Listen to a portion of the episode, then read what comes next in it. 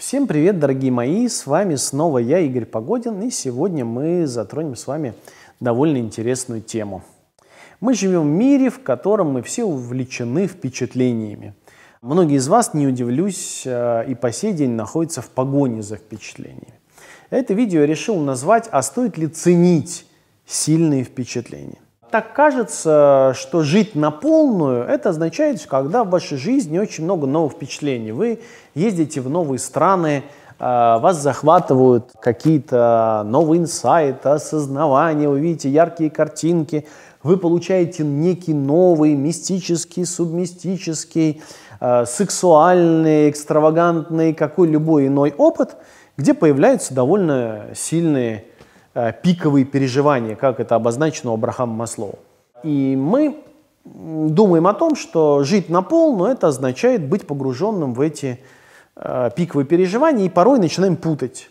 Да, безусловно, в прыжке с парашютом или в ситуации, когда вы с любимым мужчиной сидите на берегу океана и смотрите на очень красивый закат, и вы восхищаетесь от тех чувств, которые есть, даже плачете от них, или вы взобрались на какую-то высокую гору, покорили ее, и вас охватывают потрясающие впечатления от тех красот, которые открываются перед вами, конечно же, есть смысл. Я не говорю о том, что эти впечатления не нужны. Проблема заключается в том, что каждое такое впечатление это обладают неким свойством такой наркотической дозы, что время от времени они могут заменять, собственно, вашу способность быть живым, потому что на самом деле ваша жизнь находится ведь не вовне, ваша жизнь находится где-то внутри. А, а это внутри, оно просто незаметно. Вы привыкли ваше сознание направлять вовне. Что же вокруг меня происходит? А как интересно жить? Вау! Мы даже когда думаем о любопытстве, мы думаем о чем-то, находящемся во мне.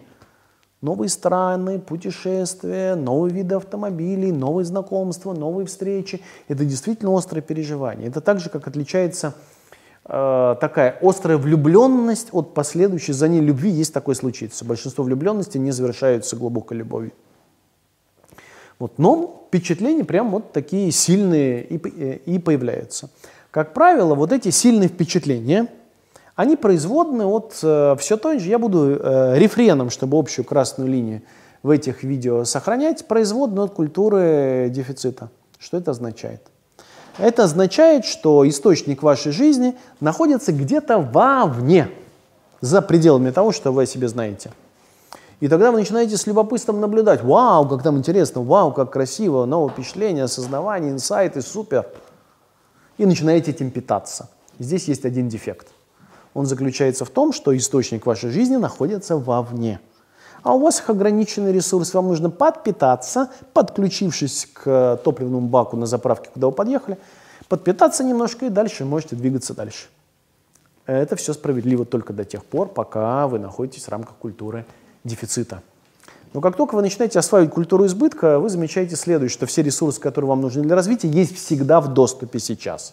Они и есть вы, и ничего другого нет.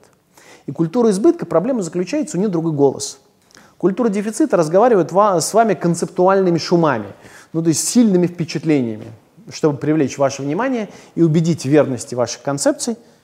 Э, культура дефицита разговаривает с вами довольно шумно, громко, и поэтому вас это радует. Как правило, в сильных впечатлениях они довольно яркие, шумные, но вибрации очень незначительные, такие очень слабенькие, которые едва-едва для вас заметны.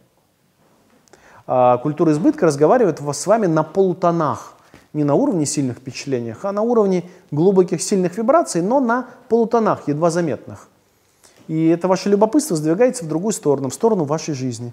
А замечали ли вы, как устроена ваша жизнь? Чего вы хотите, что вы любите? А что внутри вас находится? Вам интересно вообще, кто вы? И в какой-то момент вы обнаруживаете, что вы гораздо больше, чем а, раньше думали о себе.